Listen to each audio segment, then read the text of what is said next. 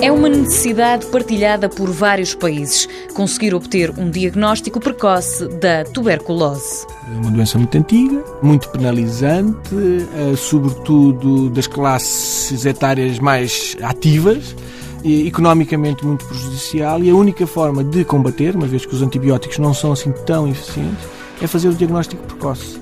Quanto mais rápido soubermos que aquele indivíduo tem tuberculose, mais rápido podemos tratar e mais rápido podemos evitar a transmissão. Miguel Viveiros Petencourt, do Instituto de Higiene e Medicina Tropical de Lisboa, é o coordenador do projeto. Pretende utilizar novas tecnologias, em particular as partículas de ouro, que nos permitem fazer de uma forma simples, combinado obviamente com as tecnologias de ácidos nucleicos, fazer a detecção rápida da presença do bacilo da tuberculose na expectoração do doente. Estamos a falar de 4, 5 horas, com uma revelação muito simples através da cor, de uma mudança de cor numa solução, tirando partido de uma propriedade físico-química das partículas de ouro, que é a mesma propriedade que era utilizada no passado nos vitrais das catedrais, em que a uma determinada hora, sobre uma determinada incidência da luz, os vitrais têm uma cor, noutra hora, sobre outro ângulo de incidência, têm outra cor. A cor vai determinar o resultado. Se se mantiver a cor, é porque não temos lá o bacilo. Se se alterar,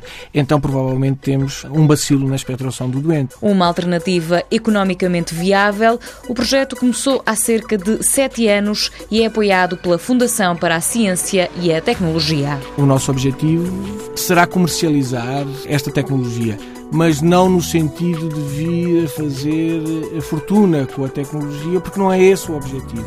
É, sobretudo, dar acesso a quem não tem a uma tecnologia que permite rapidamente fazer o diagnóstico deste problema.